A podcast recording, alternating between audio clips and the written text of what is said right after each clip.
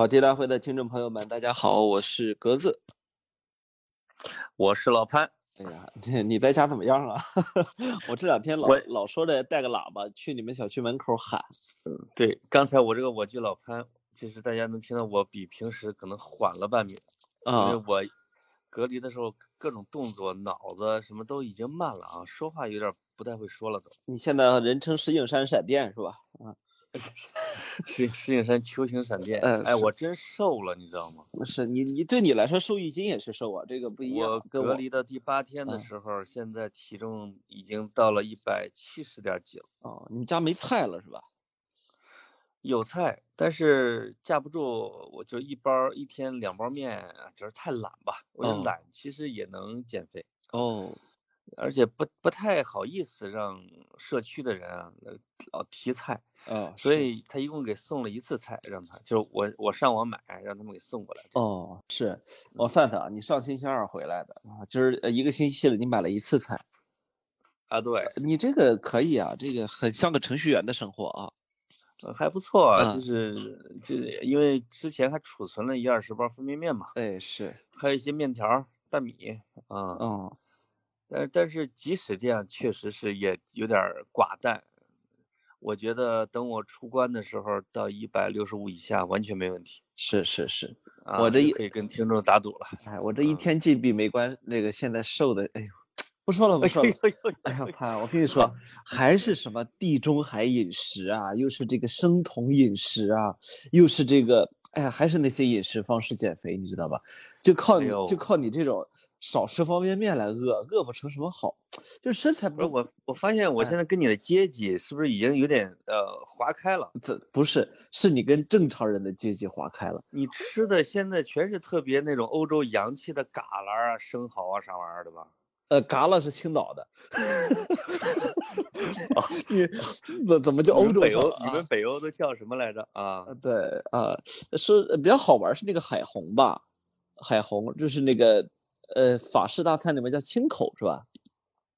不知道。然后然后有一次，我我法式大餐我除了知道蜗牛和鹅鹅肝，我其他什么也不知道。对，那我也是看照片知道的啊。那个有一次我就跟跟青岛人交流，我说，哎，你们吃那海虹，你们知道它很就很高级吗？青岛人说，你别说了？在青岛我们吃是吃嘎啦，不吃海虹，你知道吗？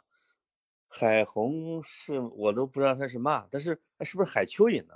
啊，不是，我不我不再跟中中原人聊这个海鲜了啊。其实那个呃，我最近吃海鲜挺多的，你知道吗？就是这个吃海鲜，它会让人有一种不负罪感，就是你吃了很多，然后你又知道自己不会胖啊，还知还知道这是白肉，这是海鲜，这是这是海鱼啊，这有一种。呃，哎，你们你说阶级，真是我真有一种阶级感。我你觉得我怎么跟你一个吃的也洋气，说的也洋气？是是，格子，你你隔离期间这一段在研究什么学问呢？我我我没隔离啊，你别搞错。哎，你是自始至终就没隔过是吗？我我又没出过北京，我我俩月多没出北京了，我怎么干嘛隔离我这种人啊？呃，出呃是所有出北京的都得隔离是吗？回北京？不是，是年后有有一段时间还不用，然后有一天北京市公布说，只要是从外面回北京的，必须要先隔离十四天以上。对我有一朋友从国外回来的，他竟然没隔离，那个呃也是他是要求的是吗？什么时候回来的？我我怎么觉得他应该也是两周之前吧？就是应该现在是不是已经有规定，从国外回来也得隔离了？啊，现在肯定是各地回来都要隔离的，现在的政策还是还是很严的啊。我建议你去举报一下你的朋友啊，现在不是流行这个。我朋友也没有什么特殊关系，人家就是正大光明的回来的，那他肯定是当时还没有宣布北京的隔离措施的时候吧？没错没错啊，其实其其实这个这个隔离他是他是呃，我我印象中挺挺靠后了，就是我我印象中至少得到正月十五左右吧。当然这个我我们。一会儿得查一下啊，对，呃，不重要啊，那你就是非隔离啊，就是在家待的这段时间，你有没有看什么？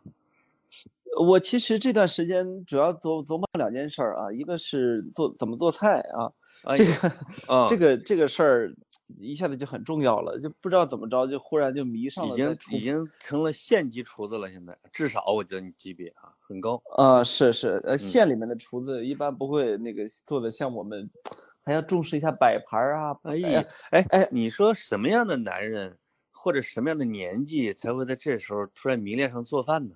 这个分啊，我有我记得我有一天去看了看了一个话剧，那话呃那是呃真真怀念以前的日子。哎呦，那话剧是那话剧说的是啊，就是那个他他他就是那个导演随便找了几个人，随便找了几个他的朋友，嗯，那么这些朋友按月份分别讲述他这一他这一年的这个人生啊，按月份，嗯，那么其中就有一个胖子啊，一个胖子痛风了啊，痛风了之后好像就三三十多岁吧，三十多岁啊。呃，那个他他就说这个，他有一天啊，就有人建议说，你去跟朋友们玩玩啊，找一下这个过去的快乐，对吧？就是以前你们以前那时候玩什么就玩什么啊，这个大家都放松一下心情。然后呢，他一直去找他原来的小伙伴啊，小伙伴说行啊，那就玩呗，拿出来游戏机一起玩。然后他才他这时候才意识到，我原来不是从现在开始落伍的，就这这哥们儿是一个 这个热爱京剧的，就。小伙伴们拿出那个游戏机来什么，他发现他也没玩过。哎，嗯，我觉得人的成长他就有这么一个一个错位。嗯，有的人啊，十十岁十几岁就开始迷上了做饭这件事儿，有的人啊一辈子他都不会喜欢的。我不会，我就一辈子也不会喜欢做饭。所以你现在的这个生这个心理年龄啊，也就我十岁啊。因为我爸爸、我爷爷、我叔叔他们这些厨师。他们都不喜欢做饭，嗯，他们只是没办法，需要谋生，需要做买卖开铺子。我没有听说他们有一个业余的自己热爱研究饭的，他只不过是因为嫌自己老婆饭做的太难吃。哎呦，我的这些李家的家眷们，不是这个叔叔们、爷爷们，一般会到重大节假日啊，自己哇一下来十好几个菜，就那种。啊，是我们家我们家的男的也是，都到逢年过节才是男的炒菜啊。对对。但是现在现在呢，呃，你这个也是男尊女卑惯了啊。现在呢，我我又觉得，哎，你知道吗？在创造个什么，不管创造个什么，他都很快乐。嗯。你说写个东西吧，很快乐，但是吧，呃，出于不好描述的原因啊，有很多时候啊，你说这个，呃呃，就是对于热爱文字的人来说啊。这个他他跟你下厨还不一样，下厨我是想真想炒什么就炒什么啊。那我觉得你呃，因为我问你，你说喜欢做菜这个啊，就是看来你能把任何事情说的啊，用理论解释的，哎，特别合理啊。其实我觉得你做做菜说不定就是被迫的啊，天天这个满头大汗，吭哧吭哧下厨房啊，烟火缭糟的，你把它描述成了地中海式的啊厨房。呃，我就是那个那个叫什么，就跟那个关公私曹里面啊，你大锅你你大嫂成天在家烧火燎灶啊，对对对对对，白面膜你吃够了，是那个啊，嗯，没有，其实是呃对，现在这段时间呢，你因为你出去没什么吃的，知道吗？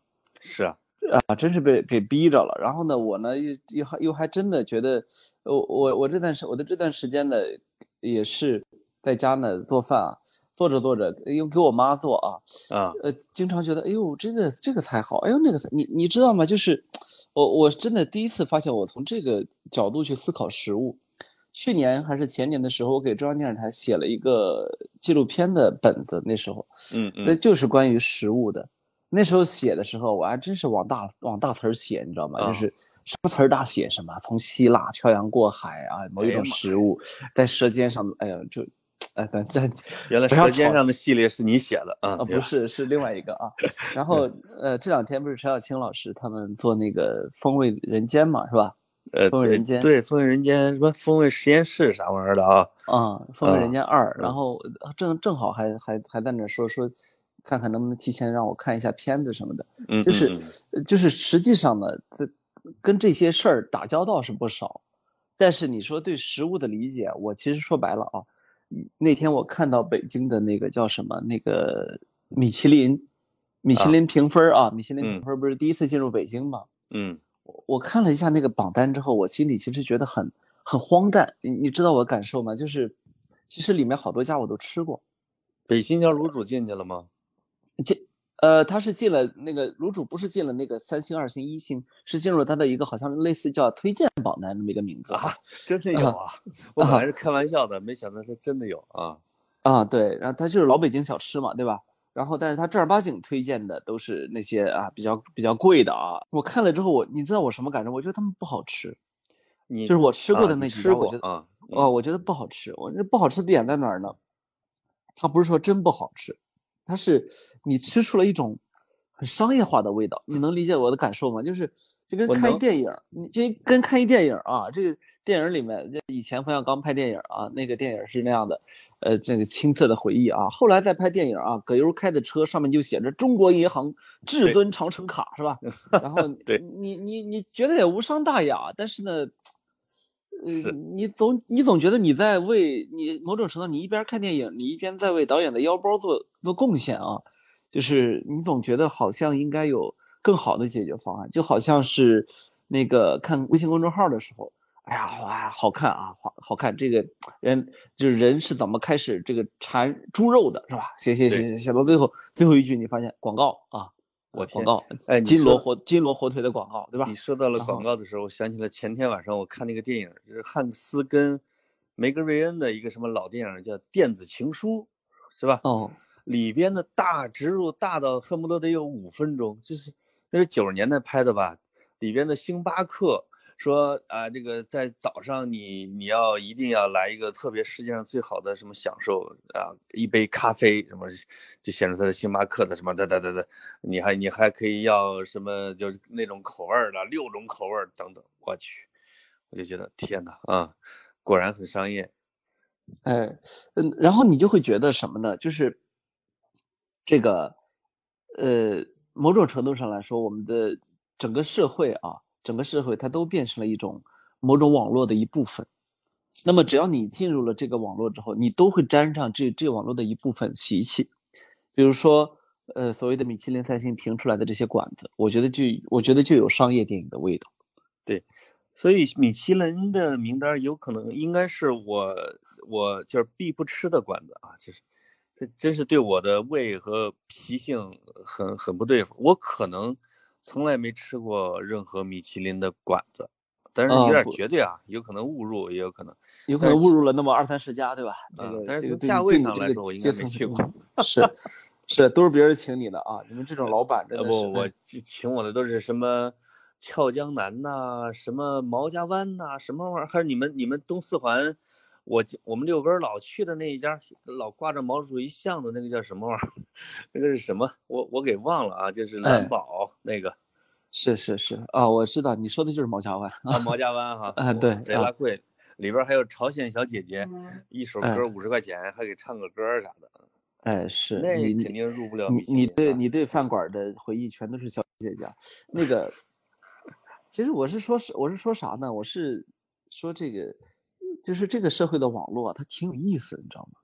我是怎么着知道这个网络很有意思呢？就是我我那我那天我在微博上传了本书，嗯，我说那个书它是专门写什么？写某种程度你就可以认为是写网络的，叫做《高塔与广场》，是那个尼尔·弗格森写的。但是尼尔·弗格森这大家都知道很出名了啊，那你要要不知道的赶紧去偷偷的搜一下，装作知道啊。啊，真不知道，嗯，我回去查一下。没有，他是一个一个畅销书作家。嗯，那么呃，尼尔弗格森他，他是他写的这个书叫《高塔与广场》啊。嗯。高塔与广场的副题叫《网络阶层与呃全球权力竞争》。你看，他就直接把网络和阶层还有权力这三件事放在一起。当然，嗯，你就理解他的他的实际的观察点嘛。他就提到一个观点，我觉得很有意思。他就认为，其实呃，人类以前是一个自上而下的一个等级。那么后来呢，就慢慢的混入了网络啊，网络它其实不是自上而下的，对吧？对。它是某种某种程度上来说，它是一个去中心化的，它是一个呃各自分离的，但是呢，它又各自连接，对吧？那网络网络上面呢，可能呃呃很很多很有意思的观点，我一会儿可以跟大家分享一下。嗯嗯。就是我就是我们俩就干脆聊聊书得了啊。其实，在开始之前，我跟老潘我们俩就说说春天也是读书天嘛，对吧？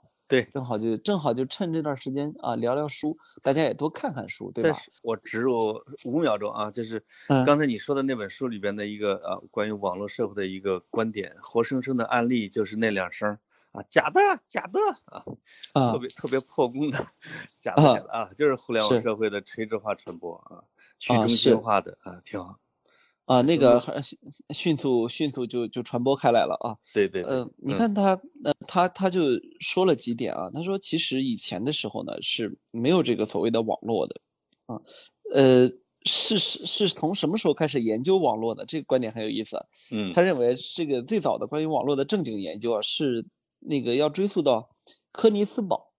科尼斯堡这个地这个地方呢，它有一个，它有几条河，然后几条河上呢有七座桥。嗯，就一个人就提出一个问题说，那么到底有没有一种办法，一条一条路，一次性不重复的走完这七座桥？哦，这是这其实是一个数学问题，对吧？对。所以解决这个数学问题的人是谁呢？是著名的数学家欧拉。嗯。欧拉呢就提出来了他所谓的欧拉路径，是吧？欧拉路径呢就是就在几何上解决了这个问题。那么从它在几何上解决了这套问题之后，那么就从制图到电路，再到有机成分、异构体，一直到社交网络，这套理论就可以用了啊！这是科学的迷人之处嘛，对吧？哎我们还是说书吧，反正你说这些我也听不懂。对，然后这个说回来呢，这个这个柯尼斯堡是个什么地儿呢？嗯啊，康德的老家。哎呦。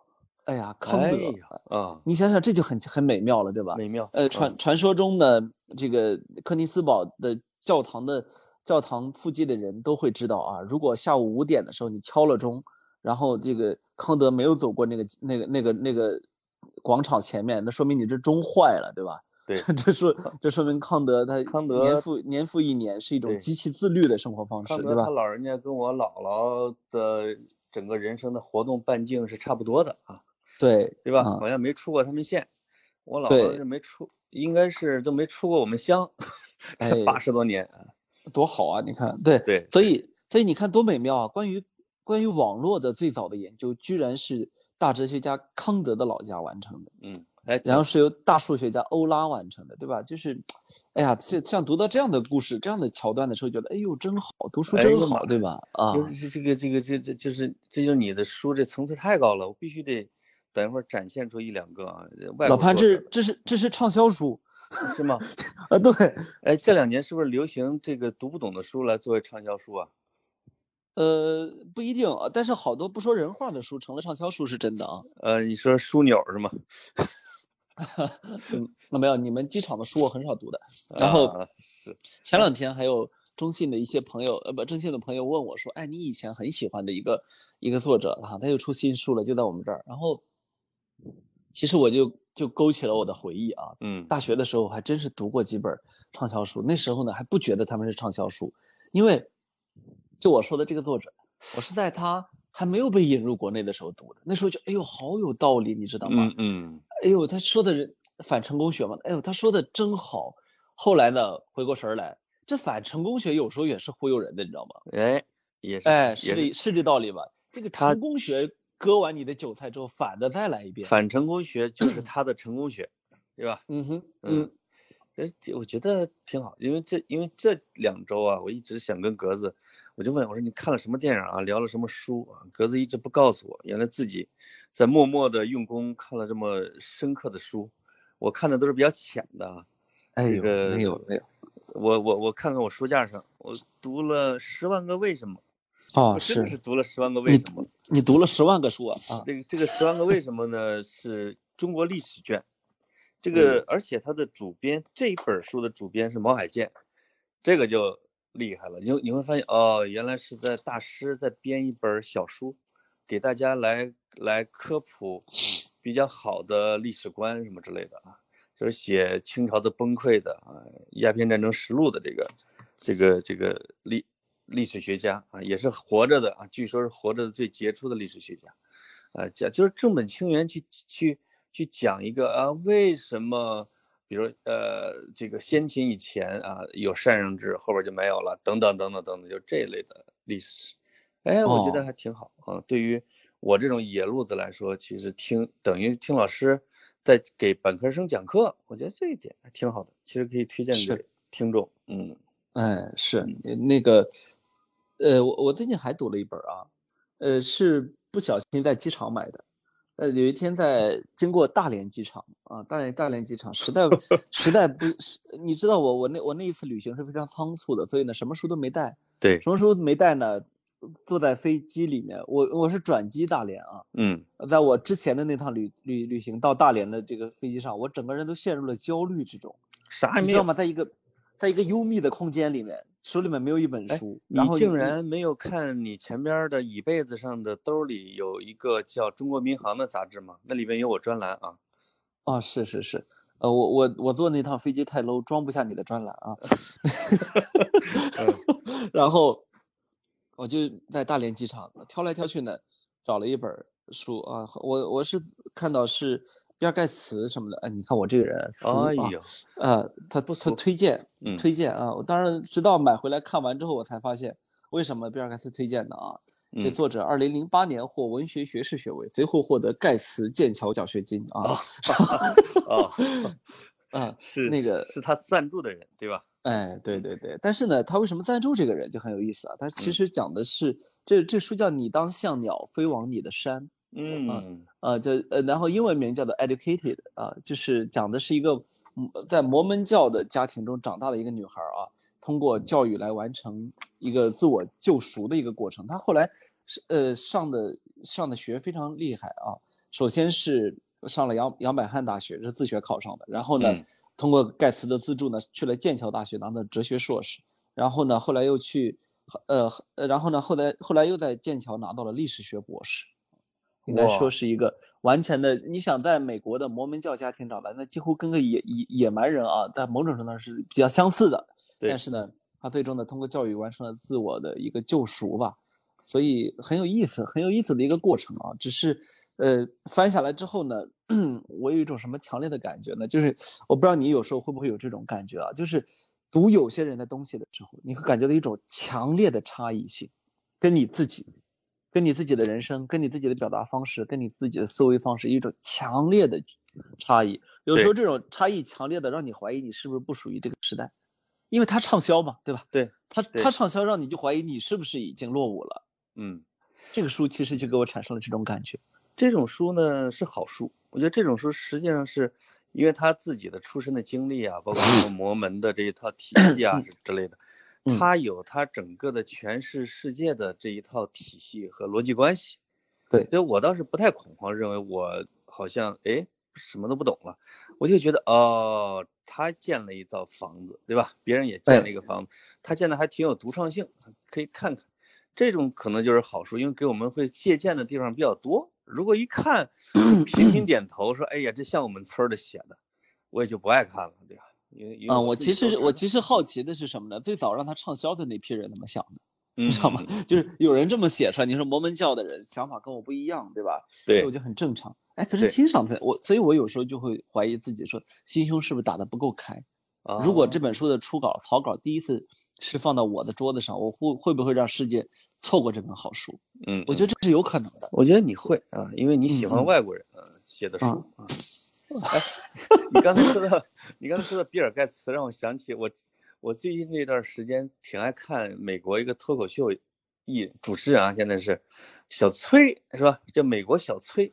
呃，叫叫 Noah Trevor，Noah Trevor，Noah Trevor，我他的英文名字我不记得了啊。他呢，他有有俩事儿，一个是他自己写了一本自传，让我我是在网上看了一些大概，我特别喜欢，就是说这些，因为他是一个出生在南非的黑人和白人出生下来的混血，这个经历就就已经就很奇怪了，就很特别奇怪，而且他妈妈就是为是个黑人，为了让他。不在黑人区生活呢，就在白人区，甚至住在卫生间里边，也要打工，让他上私立学校。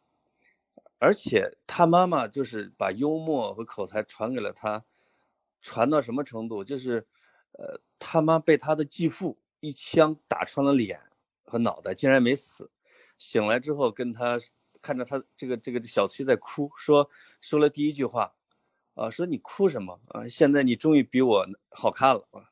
他当时哈哈大笑，这是老妈这个醒来之后说的第一句话。我觉得哦，这这是比尔盖茨呃推荐的书啊，这上面书非常有盖茨推荐。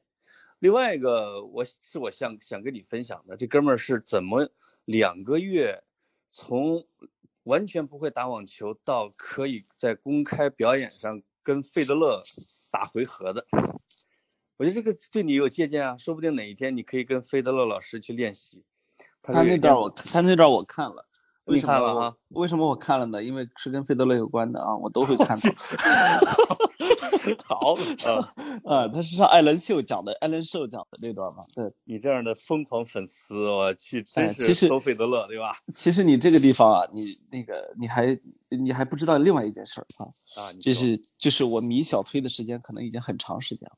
啊，真的啊，呃，最近这段最近呃这段时间呢，其实微博上开始小崔很火啊，这趣味很火。其实我我喜欢他很早，嗯，呃，为什么喜欢他很早？不是我有先见之明，是我呃的偶像有先见之明。那个我我我一直很喜欢那个囧囧斯图，就是 John Stewart。啊，他是那个那个 Daily Show，就是 com 就是那个纽约的 Comedy Center 的王牌节王牌节目叫 Daily Show 嘛。嗯嗯。Daily Show 的呃十十七八年的主持人啊，一直都是那个 John Stewart。我我看我看这个囧斯图呢，时间不长，可能呃最多最多我我估计也就十年的时间，最多最多有可有可能有可能不到十年，因为我已经忘了我最早是什么时候开始看他的。你还是比我年轻，我只看华莱士的节目啊。哦，是你，你你你你比较让人兴奋啊。对。然后那个，其实呃，其实是这个呃，囧斯图是一个很有意思的人。囧斯图他有多有意思呢？就是他开创的那种政治脱口秀的那种风格啊，嗯，让你会觉得，就是无论无论什么时候，你会觉得怎么会那么有天赋，怎么会那么有才华，怎么这人就能那么好笑？他怎么就把世界看那么透？哎就是直到现在，只要是囧斯图出现的场合，我都会扒着视频看一眼。哎，那其实囧斯图是很睿智深刻的哈，但是好像是他把节目和一博传给了小崔哈。对，小崔的风格其实不是他那种的。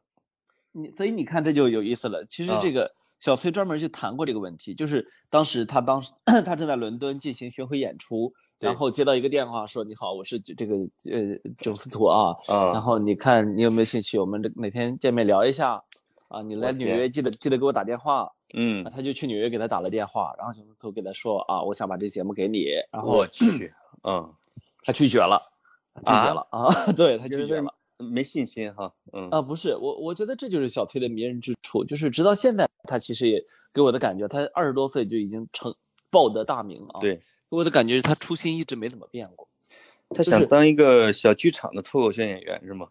呃，没有，就是呃，你可以你可以理解就是呃名气呃或者说更大的名声，然后这名利这些东西对很多人来说很重要，对小崔来说也很重要。对。但是呢，如果他因此迷失了自己呢，他可能就觉得这事儿不重要了。嗯。那个每日秀就是一个会让人迷失自己的，因为太太如日中天了。对，然后你要去接替的又是那么一个人，对吧？所以小崔他直接拒绝了。你拒绝之后呢，后来囧斯图还是这个坚持不懈啊，于是他后来接下来这个岗位。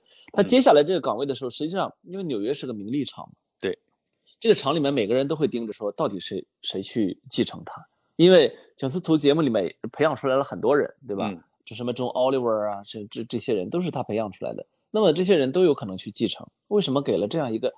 名不见经传的二二十岁出头的南非人，对吧？对。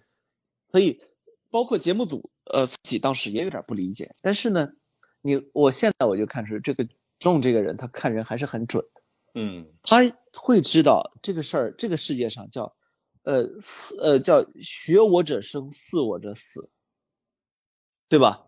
对。就是你如果是学到的是这个精髓，那你没必要外表像我。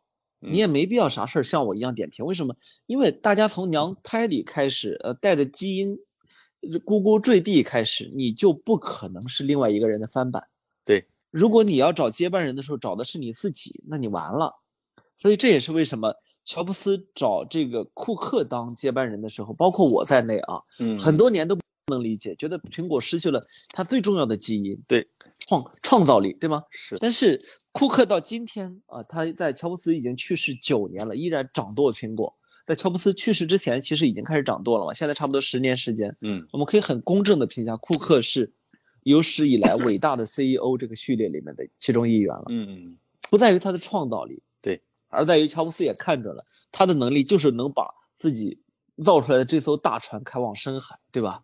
那那么这个囧斯图也是发现了这个 Trevor 这一方面的天赋，就是他的天赋不在于不在于他像囧斯图，而是在于第一，他的这种这种喜剧天分也是深入骨髓的；第二，他的三观是非常非常符合囧斯图的这个价值观的；对，第三呢，他的这个他的这种表现形式，在在 John 看来是非常非常有潜力的，现在已经证明了。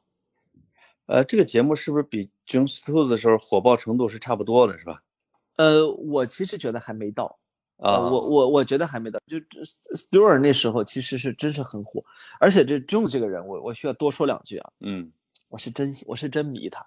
前两天前一段前一段时间，那个那个有一个呃美国很好的一个脱口秀演员叫叫叫 Dave Chappelle，Dave 不叫 Dave Chappelle 这个。这个这个 Dave 这个人呢，也是一个非常非常好的一个一个脱口秀演员啊。大家如果那个的话，可以去找来看一看。这个他获得了马克吐温奖，二零一九年的马克吐温奖。大家都知道马克吐马克吐温奖是喜剧人可以获得获得最大的荣誉之一了啊。嗯。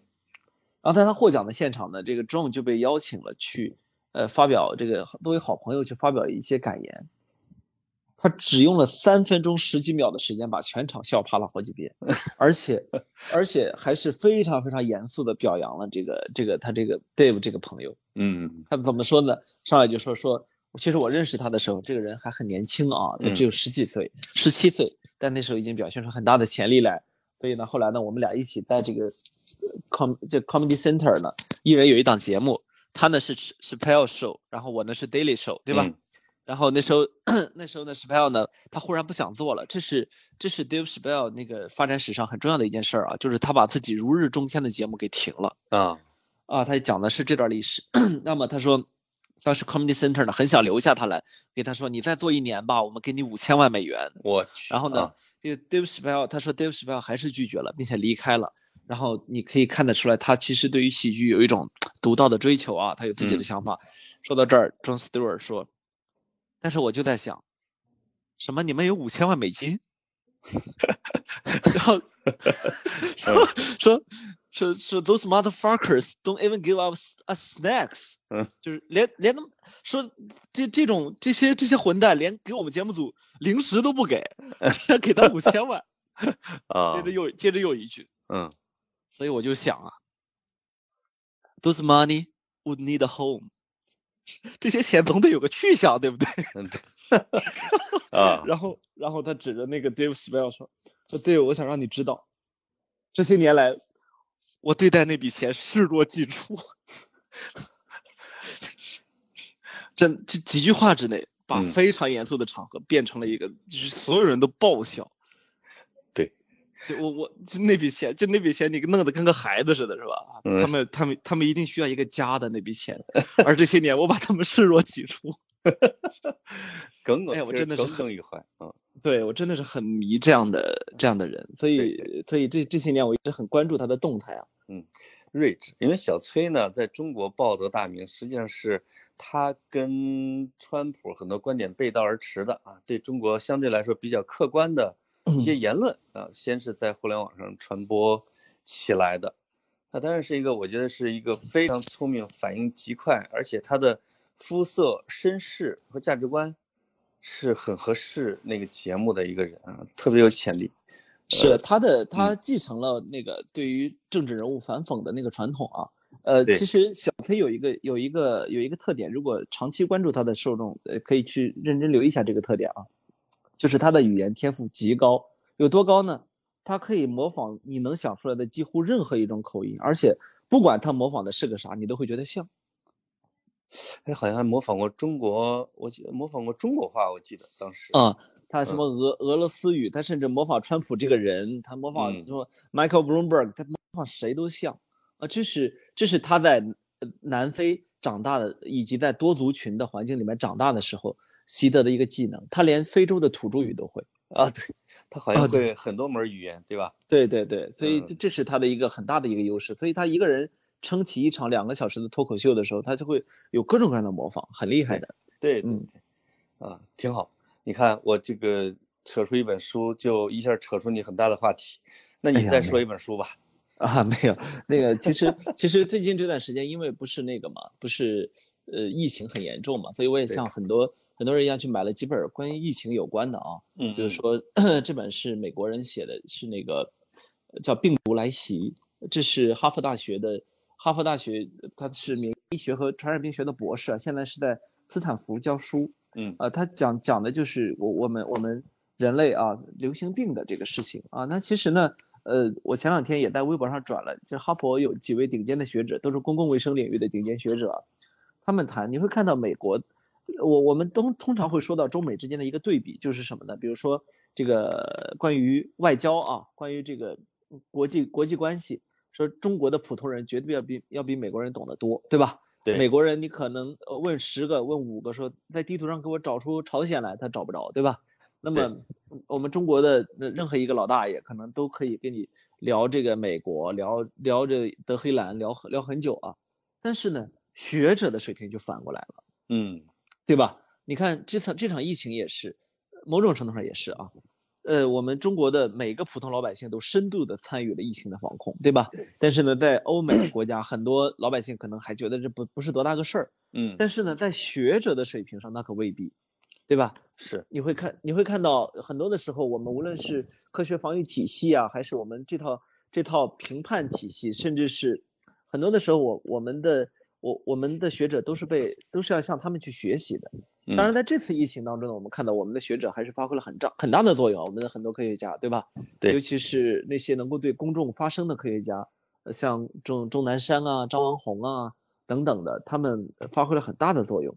但是呢，在美国呢，这样的科学家他面对公众去讲清楚一件很重要的事情的这个能力，我觉得还是中国学者值得学习的。是，哎，我觉得你刚才说到了那个，呃，中国的老百姓懂得多，对吧？有国际视野的这个，这个正好我我这这一段都在读一本书，叫《苏格兰现代世界文明的起点》。哦，这个这个里边讲了很多。过去我完全不知道的一些东西啊，比如说我只知道说苏格兰人平均阅读水平挺高的，但是不知道他为什么出现了这种情况。这个书里面就讲，其实苏格兰是整个欧洲啊，比如十七世纪啊，或者在其实几百年以来吧，整个欧洲最穷的一个角落，其实或者最穷的一个国家。但是在十十六、十七世纪的时候，就是比如他们的教会。因为他们的教会呢，跟那个天主教不一样，天主教是教这个牧师来给你解释圣经，他们的教会是这个这个呃呃苏格兰教会是要让普通老百姓你自己去读圣经，他为了实现这个目的，他就在整个苏格兰开始建识字学校，而且是中小学免费。一下在一百年的时间里边，用教会的力量让整个苏格兰人的识字率达到了百分之五十以上。哎呦，那可是一六几几年的时候，那那确实了不起。对，而且建了爱丁堡中学、爱丁堡大学、格拉斯哥大学，由这牧师在里边当大学教授。实际上是宗教的力量，呃，跟再加上英格兰当时的开始工业革命的这种啊这科学的思潮结合在了一起，让。苏格兰在经济水平还是欧洲倒数第一的情况下，进入了北方雅典的盛况，就是他的思想一下全起来了。比如什么休谟呀、亚当斯密呀、后来的瓦特啊等等，这不是整个苏格兰群体说不仅改变了英国，还奠定了整个美国的立国的基础，因为他们的思想嘛，对吧？是，嗯，这我觉得苏格兰的这一个书，实际上大家可以看看。哎，这个挺厉害的，是啊，嗯，是一个独特的一个现象，嗯，是，这是我们精神苏格兰人潘老师的一个一次推荐啊，那个，哎，荐书啊，荐书，我我是我没说错吧？我感觉你就是精神苏格兰人啊，我这绝对啊，我这，呃，我这恨不得呀，我这今年可能还要再回去啊，是，嗯，一定苏格兰的，肯定要去英国再去转转去，是是是，期待的，是是，我也很期待啊。我刚才说的这本书呢，这这病毒来袭这个书里面啊，很有意思。他因为他作者，他这个作者他是从那个从从非洲丛林里的大猩猩开始写的啊，因为他自己作为流行病学家专家，他专门去探索过的啊，就讲病毒跟人类的这个关系嘛，对吧？大家都知道，其实我们很多病毒是从自然界来的嘛，对吧？迄今为止，你要说人造的病毒啊，那个流行的一次都没有啊，一次都没有。人类人类能不能造出病毒来？科学来讲有这能力啊，但是呢，造的本事呢不如大自然厉害啊，这这是这是这是目前的病毒就叫生物武器了。啊，对对，这目前为止是这么一个状状况啊。但是很有意思的是，这个序言里面啊，序言里面我们一位 我们一位中国疾控中心的专家写的，讲的说作者在本书最后乐观的展望，有朝一日可以宣布流行病末日的到来。嗯，啊，是吧？呃，那个，但是呢，病毒的末日不会永远不会来临，因为。你有人类嘛？那当然就有病毒了，对吧？对，这个这些东西是可以伴生的，但是流行病末日可以到来。但这里面提到呢，嗯，说这个再如呢，中国充分吸取了零三年防治非典的经验教训，迅速建立起传染病疫情直报系统，加强实验室监测平台，加大科研投入，都打了一些漂亮的歼灭战啊！我相信啊，我们也可以，就是，哎，这一段他是这样的，你不能去讽刺这个专家，为什么呢？他说的没错。他说的没错啊，对，就是，但是呢，怎么出的问题？我觉得发展中的问题就要用发展去解决啊，这个过程中哪儿出了问题，对吧？呃，我我我我挺拭目以待接下来的改革的，因为这段肯定是要改革的，对吧？对，这个从到普通老百姓，大家都已经知道，这这套系统它没有完全的防住这次流行病，对吧？是。那么它的漏洞出在哪？我觉得倒也是一个我们去检讨自己的一个机会啊。对。这个我觉得关于刚才你说的啊，整个的体系的反思的问题，有可能会有大量的研究成果呀或者文章，但不一定公开发表，但肯定会出来。至于对未来有没有起到能够调试的作用或升级换代的作用，这个只能是拭目以待。呃，只能让时间来告诉你，对吧？对对对，嗯嗯，你我们现在都知道把话给说满是一个是一个多么糟糕的一件事情啊。然后是，呃，所以，但是呢，还有一点就是，我们作为外行人的时候，有时候的的确确要对内行问题可以质疑，但是少发结论，嗯，对吧？我我觉得这是我们一个自觉啊，就如果你成熟了，鸽子，你成熟了，嗯，我成熟了，我成熟了，我 我十几岁了啊，嗯，你这本书介绍完了吗？哎，我介绍完了啊啊。呃，你刚才说了两句河南话，我突然想起来插播一个轻松点的，就是我又把韩浩月一块做节目的时候推荐的那个电影《过昭关》给看了。哎呦，这个用的是河南周口话拍的一个电影，周口太康的。这在古代的时候，那可是颍川的那些地方啊，什么汝南呀、颍川都在那一片儿。现在用了就是特别土的周口话。一个爷爷带着他的孙子啊，从周口骑着电动三轮，直接往三门峡骑。我看了一下地图，四百五十公里左右吧。中国农村公路片儿啊，第一片儿。哎，我给大家推荐一下，我觉得挺好。而且里边的呃这个群众演员七十九岁了啊，那一口周口话还获了平遥电影节影帝。老二，你是？啊，我我其实一直很喜欢公路片这种形式啊，但是不知道为什么我们国内呃这方面少，很少。对对，可能是可能是因为我们吧，它不像美国，它没有以前的时候车少啊，没有这个自驾的习惯，现在逐渐有了呢。但是艺术呢，你要跟上生活，还需要有几年的延迟啊。对，或者是我们一切的速度都太快了。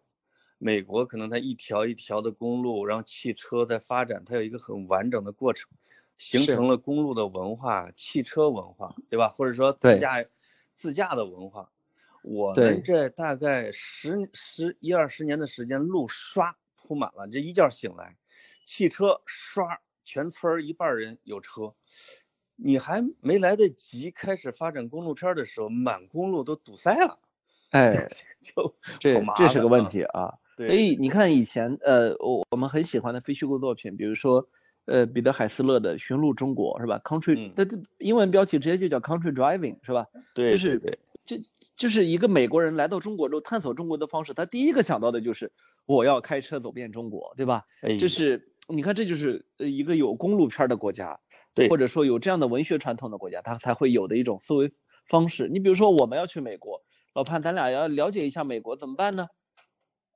可能想到两点，一个是去读书，去大学里面是吧？对。一个呢是去旅游，但旅游绝对不会想到说我要开着车去旅游，对吧？是啊。现在在美国还行吧，因为咱俩如果有驾照的话，通过什么一周转，在美国还是可以直接开的。是。因为美国太大，如果说跟个什么团儿什么也不合适，所以我的朋友去美国往往是自驾的多，因为它路宽啊。在欧洲的时候一般不自驾。因为它很密，对吧？你随时地铁一站一站的就能下来。刚才你说的这个寻路中国，我觉得挺有意思，因为它里边的这个自驾方式其实是可以推荐给这个听众来体这个来体验。它我记得它出了两次吧，一次是沿着长城往西开，对吧？哎，一直沿着长城的边儿上往西，越来越 破烂的长城，越来越往内内陆跑的经济生活、日常生活形态。它另外一个就是往沿海那边儿窜，实际上是穿越整个的经济文明形态啊，或者说是什么什么人类学博物馆的这种样子，挺好。我觉得这大家自驾的时候不一定非要按照什么景点儿什么之类的，你可以选择一种学术一点的方式。我特别后悔，其实错过了一个一次出游是什么呢？是。我当时刚去那互联网公司第一个月的时候，有一个杂志找我，他说我们搞了一个项目，这个项目呢是沿着四百毫米降雨分布线，从黑龙江一直往云南开车，总共二十一天，你来，我们来开，你来做，这是一个车企啊，跟一个杂志合作的，然后把这一路的过程给形成文章，形成视频，给记下来，我当时。屈从于金钱的压力啊，我错过了这二十一天，我到现在都后悔的不行，因为让我自己再去来一趟，沿着四百毫米降雨线从东北往西南开的完整过程已经不可能了。哎呦，没事，哎，改天咱俩可以啊，一起实现你的愿望。哎，改天咱俩可以啊，对，点事儿啊，是，真的啊，你跟你一起私奔到月球我都乐意。行，哎，这我觉得。如果如果哪天你真的放一长假啊，或者再加上我这种下岗没就业的，我们用大概半个月的时间来一次这样的斜插大纵深的自驾之旅，路上做节目，再形成一本书，我觉得还挺有意思的。是啊，欢迎欢迎有意的图书出版商快点跟我们联系啊，欢迎车企给我们赞助啊。我们俩很火的，那个，那我说我说的我说的就是法拉利啊、奔驰啊、这个兰博基尼那几家啊，我对其他的就确实兴趣不大。电动车领域的什么吉利啊就不谈了啊。不不不不不考虑不考虑电动车企的，我我希望沃尔沃不是不是这个特斯拉和宝马稍微竞争一下。特斯拉皮不是说特斯拉那个皮卡我觉得可以啊，那个可以。是是啊，那个关于呃出版商呢，我我认为。在中信和人民出版社之间呢，咱们需要做一个艰难的抉择。哎呀，我已经在中信出过书了，没什么意思，到现在没卖完，你知道？他们销售力，我真有点怀疑。他他们是怎么眼瞎找到你的？这个我一般不是 挺畅销的书都。过了几年之后，这个我问了一下那个编辑，编辑说，呃，大概还有那么几千册，我们给他销毁了。啊？我说你为什么销毁了这么重要的书？我现在越来越红。他说你知道占库存也占成本的。啊，是将印别的书去了。啊，是到到到现在你还是一个那个怎么说呢？就是到现在你还是他们一个经典案例啊，这个也非常好啊。是，所以我那本书现在正好五年了啊，我准备换出版社了，我正在修订。是，嗯，是是是啊，你你要你是需不需要翻译啊？啊呃外文是吗？我觉得你可以翻译成瑞典语。我其他的翻译一下，重新出版啊。瑞典语是通往这个诺贝尔国王座前的一条大道嘛，对吧？是是是，我发现好多作家是出了书之后啥啥事儿不干，先找一个译者啊，先确保这个书有有十几种译本啊，咱们再去讨论其他问题。是，呃，我再简单的推，我这两天看了一本小书哈，就是轻松一点的，因为。咱们前面聊的还都是有货的。有一个很轻松一点，但是也不错的书叫《金庸识小录》，这个我买了有一段时间了。识认识的识，大小的小，这书名很谦虚啊，严小星写的，也是一个年轻的一个学者，但是他很厉害。他在读金庸的这种小说里边，各种事实勾陈啊，一些谬误的检查什么之类的啊，我觉得整体的包括。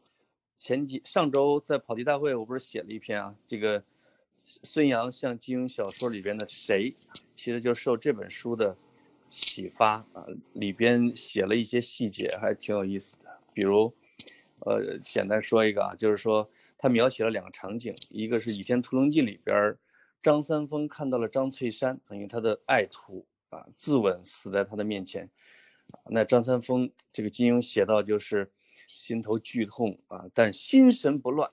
那第二个场景呢，是看了这个，呃，也是，哦，是谢逊啊，听到了，呃，张无忌死的死讯，当然是假的了，是，但谢逊身子摇晃了一下。这个金庸后来说，哦，我现在在回忆我写的这两个场景，呃，太肤浅了。呃，至于原因呢，是原来那个时候我还不明白啊。这个作者就开始勾陈说，为什么他说了那时候我还不明白啊？后来，呃，突然他就写出了说金庸的儿子扎传侠在美国哥伦比亚自杀，金庸是在他儿子自杀之后说了这一段话，说那时候我还不明白丧子之痛的感觉。哎呦，这个哎，我觉得像这种。书背后的一些知识、一些典故啊，让人哎读起来还是有收获。这本书不错，是是，嗯，哎，推荐给大家啊。嗯，其实我我我是联想到这个星期，这不是我最近读的一本书啊，但是这个星期我看到那个呃关于许卓云先生的一个访谈呢，在很多的呃比较有知识或者比较文艺的朋友那个朋友圈里面刷屏啊。呃，是那个十三幺的一个一期节目，对，呃呃，采专访的许倬云先生。那其实，呃，我知道很多人呢知道这个名字，但是未必读过他的书，因为其实说白了，正儿八经的历史学家呢，很多时候他的学术专著是不容易读的啊，嗯，这个嗯不是那么容易读的。但是如果有朋友想说，呃，你想读一本书，或者想想迅速的了解一下他的想法，我觉得许倬云有一本书跟现实。呃，关联性很大，可以推荐给大家，叫《说中国》。嗯，呃，《说中国》这个书是它副副题叫做一个不断变化的复杂共体，什么意思呢？嗯啊，因为你说呃呃，就是其实我不知道大家自己有没有去问过自己一个文化上的问题啊，就是我到底是谁，对吧？中国人是吧？啊，中国人或者华人这个身份到底意味着什么？很多的时候呢，其实这个问题是没有解释清楚的。啊，对，这在这方面的练，呃，不光是许倬云啊，有很多姓许的都很厉害啊。这个我我我多次推荐过社科院考古所的一个朋友，就许宏教授啊，许宏啊，他他不断的去写和写这个何以中国啊，这这样一个一个概念。那么呃，葛兆光先生呢写的是宅兹中国啊，就是这几年呢，呃，历史学家有意识的去讲中国啊，把中国这么大的词放到他的。作品的名字里其实不是偶然的，这个是这个是在一个全球化的时代，呃，一个国家的民族主义情绪会被点燃的时代，一定会有的。啊，大家一定想要去一个要一个解释，要一个来源的，尤其是在普通群众群情激昂之后，有知识的人会去想到底怎么回事，对吧？对。啊，你看，呃，我们上一期节目里面谈到的那个那个事儿啊，那个外外国人那个永居条例，一下子点燃了。这互联网上的一个一个火啊，那怎么点燃的呢？对吧？这里面其实背后就是我们我们对于自己的自身定位身份的一个焦虑嘛，对吧？我们到底怎么来的？我们我们我们是谁，是吧？我觉得对这个话题感兴趣的可以去也去看一下这本书啊，挺有意思的。因为像这种历史大家，他去从从秦唐汉武一路讲下来，他对于史实是可以举重若轻的。对。许许卓云呢，这个也可以参看《新京报》的一些报道。许卓云确实，在我在《新京报》的时期，那时候许卓云是呃《新京报》报道采访次数特别多，而且他也给《新京报》写过文章。这个人是特别适合咱们的听众读。为什么？就是有些你比如像毛海建啊，他其实他是高精尖类的啊历史学家，而且比较吝啬于写通俗的历史或者是通史类的东西。但是许卓云他的实际上他的发现他的人呢是傅斯年，把他给，因为他是个残疾人，但是天资好。呃，他本来是上的应该是台大的外语系之类的啊，但是傅斯年把他给拉到了历史系，后来又成了台大历史系的系主任，这三十来岁，后来还是他把李敖给开除的啊，因为李敖偷东西。许多人呢，他最早是研究上古史的，比如西周史，后来慢慢的，就据他自己说，其实是有意识的来写一些万古江河呀、风雨江山呐，就还有你说的。包括这个台湾四百年，这个我也看过，就是讲台湾通史的。他说我是希望呃用通史的这种方式，就像先贤的历史学家一样，对我们普通的国人啊有有一些正确的历史的概念呢知识啊，呃这种是大历史学家这个屈尊为我们做的很多的工作，这一点还挺好的，我觉得还还挺就是而且他写的书是特意的越写越通俗。我说学问越大的人，后来越写越通俗，这个其实是不容易的。对，这个是挺好的一个呃一个一个一个东西。啊，愿意对大众传播，这本身是一种价值观嘛，对吧？其实很多的时候，我们能从历史中读到很多的东西啊。这一点呢，我我发现居然需要不断的去强调，我其实觉得很雷。我就我我我讲一个我讲一个例子啊。嗯嗯。这个例子是一个很特殊的例子，就是我那天在在我在微博上，在微博上呢。发了发了一个，就是我刚说的哈佛大学三位顶尖学者，呃，对于新冠肺炎的全球影响这样一个一个一个研讨会吧，研讨实录。我认为这个研讨会呢非常有价值，为什么呢？因为很多时候我们可能知道一些事情，但是呢，呃，我们也大概的觉得啊，比如说我们的 CDC 应该改革，我们的怎么着啊，初级预防，我们的初级医疗体系应该完善等等，就是也许你在媒体上读到过这个东西，但是呢。这几位学者呢，他非常详尽，因为他们都是中国通，对，啊，站在哈佛呢，呃，是中国通，又既懂美国又懂中国，所以当他们去谈这个，我认为是非常有价值的啊，而且他们一看呢，就是在话语背后呢有有更深的了解，只是人家不屑于去炫耀那个了解而已啊，然后呃讲的讲的挺好，不深，就是属于普通人完全可以读懂的这样的一个范畴，但是呢很长，所以我就说呢，我我说我相信能否认真阅读是人类水平的分水岭。这三位学者呢都是公共卫生学者啊，然后结果呢，下面就有一个人回复说，说不一定，通篇看完确实没什么有重量的信息，说来说去就这么几件事儿，这一个月都说烂了，这回只是换了个名校历史学家来讲而已，真正有那个阅读能力的人都知道的这病毒怎么回事儿，也不是非要这几个学者出面才能晓得，我一看就知道我又碰上那种二十郎当岁，然后就是。就什么半瓶子没满，就就这整瓶子都在跳动的那种年轻人，你知道吧？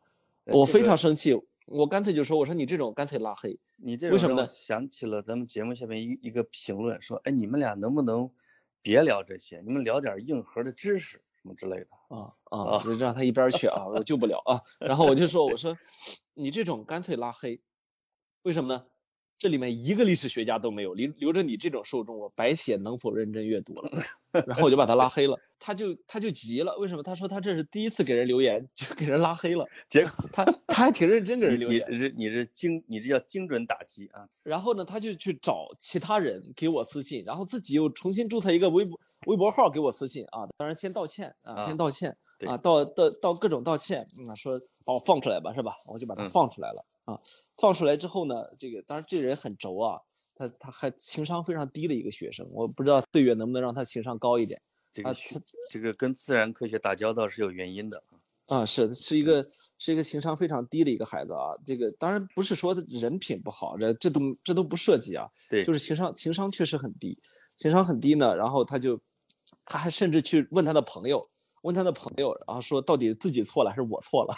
然后，然后他的他的一个朋友回答很有趣啊，说说人家格子还告诉你我要拉黑你了，要是你女朋友肯定直接冷战了，你还不知道咋回事儿。是，然后来来了这么一段这么一段啊，很有意思。那么他又给我说，他又他他给我解释了一下啊，他说呢，这个呃，他说这个这个他他始终对这个历史啊，他对这个历史这个这个这个东西啊，他就不是特别的那个感冒。他原话是怎么说的呢？他就说，他说这个我之所以专门把历史学学者拿出来说，是因为我本人对从故纸堆里找启示的行为是有怀疑的。我和同学辩论时也常常使用这个标准。我比较支持用现代方法解决现代问题。嗯，好，这段话很有意思。这段话有意思在哪儿呢？我想专门的解释一个概念，叫做叫做叫做叫做不动声色的反动啊，不动声色的反动这个词儿我是从哪儿学来的？我是从阿成先生那儿学来的。什么叫不动声色的反动呢？阿成举了个例子，说孟子就是对孔子不动声色的反动。对，孟子看起来每一句都是支持孔子的，但是他实际上完全站在孔子的对立面，对吧？对，孔子是讲究自由散漫、无无为的，他他没说过无为而治，但是他其实就这么一个人，而且是有一定的民主思想的，对吧？对他，但孟子是讲究是很严格的，对吧？这孟子实际上，孔孟之道真正的把那个条条框框立下来的是孟子。而不是孔子，嗯，那么他这个地方说了，第一呢，他反对从故纸堆里面啊，从故纸堆里面找启示的行为，他带有怀疑。但是呢，他说我比较支持用现代方法解决现代问题，他等同于把从故纸堆里找启示和用现代方法解决现代问题对立了起来。嗯，实际上这两者完全不能对立，对吧？或者这两者是两件事吧？对，这完全是两件事情。对，从故纸堆里面找启示。你可以等同于啊，你可以比如说把它接近于啊这个老学究是吧？你可以把它接近于呃不思进取、不愿意创新等等。你可以你可以在这个层面上去阐述你的观点，但是它和用现代方法解决现代问题是两码事儿。没有，我的意思是说什么呢？我一直坚持大学应该有通识教育。对，而且呢，我一直很感激的是我自己上了武大之后，获得了我认为比较完善的通识教育。对，那么。呃，我觉得武大有很好的条件可以让一个人完成这样的自我教育，但是呢，很很显然，这个孩子趁着他还在上大学，他还有很重要的课没能补上，对吧？对，这个这个其实不光是他一个人了，有很多的。然后很有趣的是，就就在同一条微博下面，马上就有一个一个人去去支持了他。嗯，这个支持他的是怎么说的呢？说很仔细的看完了，除了论证格子之前提到的全民戴口罩观点。医改和 CDC 地位等提其他的确没有崭新的观点言论。第一位专家也的确提了一些历史学家，然后和国内现在众所周知的信息都差不多了。格子有点气急了，然后我我给他回了一句说睁眼胡扯，我只好又气急了。为什么呢？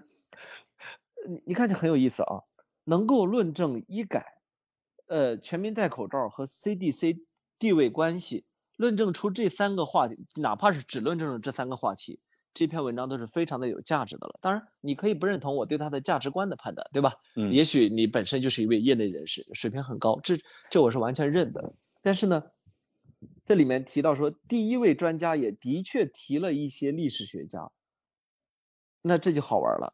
这里面没有历史学家，那么他他把这个改成了。第一位专家也的确提了几一些历史学家，他提了一些历史学家和这发言者是不是历史学家之间完全不是一回事儿，对吧？然后这一这同样是一位具有阅读理解能力的人，然后去反驳的我，所以让我就觉得这样的人是一种什么叫没救？就是你你知道我的感觉吗？就是其实有的时候就叫佛度有缘人，对对吧？就是你有阅读能力，你甚至具有相当的学历，甚至在这个问题上，你也许比我的看法水平见解更高。但是呢，你你自己有一种不得而知的傲慢，这种傲慢呢，会让你在最基本的问题上犯错。是啊，然后你这样的人呢，其实是我们是没有办法去对话的。有时候影响理科生啊，比影响那些完全懵懂或者不懂的人的难度要更大。因为这些人，尤其是中国的理科生，其实因为社会文史这一块的受的教育是不够的。但是理理他学的理科，往往让他有自信，认为是可以解释这个世界，不管是这个世界的未来，还是这个世界的过去。尤其是这种学物理的、数学的啊这种，他很自信，他认为自己的那一套的两点之间直线最短的理论，可以解释整个的中国历史都没问题。所以有时我会经常碰到这一类的理科生，跟他们沟通的时候，那那绝对是一个滔滔不绝的啊。但是他在评价很多事情呢，有时候是缺少感情关怀，甚至有时候会有一部分的冷血，真的会会有这样的一种现象。他觉得是可以解释的，是通过数据、数字什么，通过那种手段都可以解释的。其实历史和当下不仅仅是那个小领域，就有很多是不能够。你去那么一十一二十二，对吧？对，你你说的，嗯，你说的这都算是稍微高阶一点的理科生了。其实很多的时候，我我们就是，当然，其实我觉得啊，我的微博下面已经算是非常干净的了，对吧？嗯。我的微博，我的微博下面，我干净都被你拉黑了嘛？对，我都认为我这个小生态维护的非常非常好。嗯。但但是。其实所有参与这些争论的人都是非常认真的给我留言，他不是水军，对吧？如果是水军或者谩骂的那这种，我们不在讨论范围之内。我们说的是正常讨论范围内。对，我我觉得其实有一种，我我不知道在这里说这个对不对啊？有有一种东西叫做善良。这个善良，它不是说你，我不是说这人不善良，是当你去去去阅读、去去理解别人的时候，你是你是带着善。你是带着善意出发的，而不是带着我我其实想要想要去辩驳你一下这样的一个基本观点出发的啊，这是当年熊十力教导徐徐副官吧？嗯，熊十力就说啊，你让你去读一个什么，然后过了几天之后，呃，问说读的怎么样啊？徐副官就开始骂，是吧？这个书写的第一这儿不好，那儿第二那儿不好。熊十力说你这样的人，你熊十力非常傲啊，嗯，那你这样的人，你就快趁早别读书了，你读书有什么用？是。是吧？因为因为这个整个的历史，其实包括书籍啊，其实叫层累的叠加的来研究世界和历史的。就是如果包括以你和我现在的这种水平，还非专业的历史学家，如果想挑以前的那些书的毛病，那不就随便全是窟窿吗？对吧？挑着玩可以。对呀，因为世界是发展变化的。这就是熊十力可能教育徐副官的是，你对历史。或者还是要有抱有一种温情啊，或者敬意，你你要你要体谅他们当时的时代和当时的局限性这些东西。那如果理科生在这方面往往缺少这种共情的这种能力和自觉性，所以呃，而且有的时候吧，我觉得就是跟这些网友的互动很像是在干啥，你知道吗？很像玩游戏。这个玩游戏啊，它是这样的。玩游戏，它它是你在这个里面当当当当当啊射击，或者你在里面啊 RPG，你的那个角色和你的情绪是绑定在一起的。但是呢，你其实真正来说，你的生活是置身于这个游戏之外的。嗯，对于我们来说，我们去去聊这样的事情，也很像一次玩游戏，是吧？很像沙盘推演啊，就是哎，这个人是这样，哎，那个人是那样。那么我们去复盘这场游戏，去那么听我们游戏直播的人啊讲给他们听，是为什么呢？因为这场游戏里面有对他们人另外一方面的启发，对吧？我觉得当我们去讲这个的时候，我们不单纯的是在讲这个问题。是啊，嗯，是的，是的。所以这一两年我们俩反复的去聊过很多跟网友的这个互动，哎，我觉得这很有意思。我们聊这种辩论的过程，这一点的呈现其实还挺棒的，对吧？对，嗯，其实在这儿我补充一下，就是我。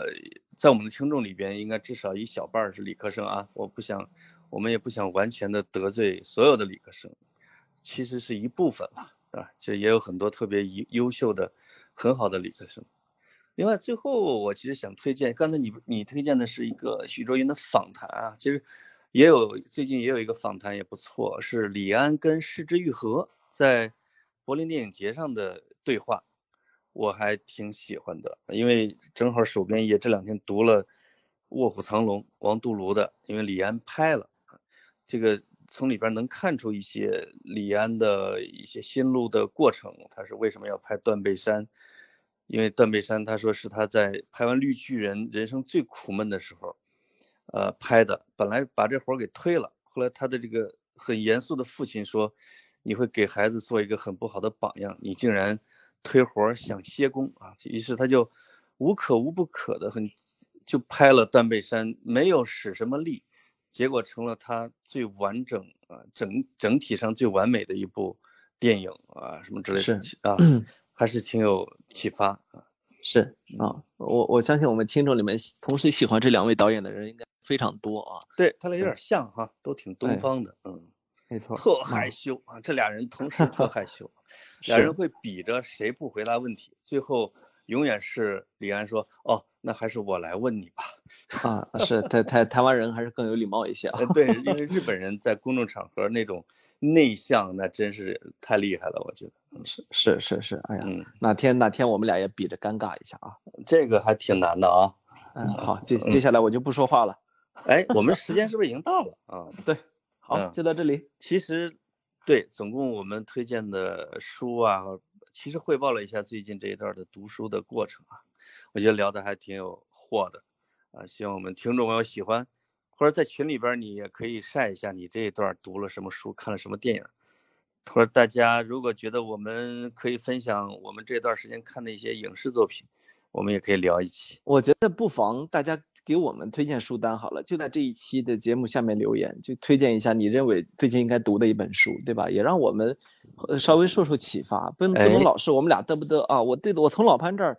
能获得的启发真的是非常少了。哎呦，越来越少。我都我我都偷来了，凿壁偷光啊！这是吗？啊啊！另外一个，你倒提醒我了啊，就是有不少人在评论下边各种地方会问说怎么加入听众群。哎，咱俩好像有好久没说了，应该是叫跑题大会的全拼是吗？什么之类的。嗯。呃，总之你搜跑题大会那个公众号，你从里边去留言吧，到时候把你给拉进去。好你在群里边来秀晒一下你的书单和电影单，没让大家去评论区，不要不要去群里面。我我我作为一个不在群里的人，我看不到大家的讨论。哦，急死你！照照照顾一下我的情绪啊。嗯，好，就到这里。OK，拜拜，拜拜。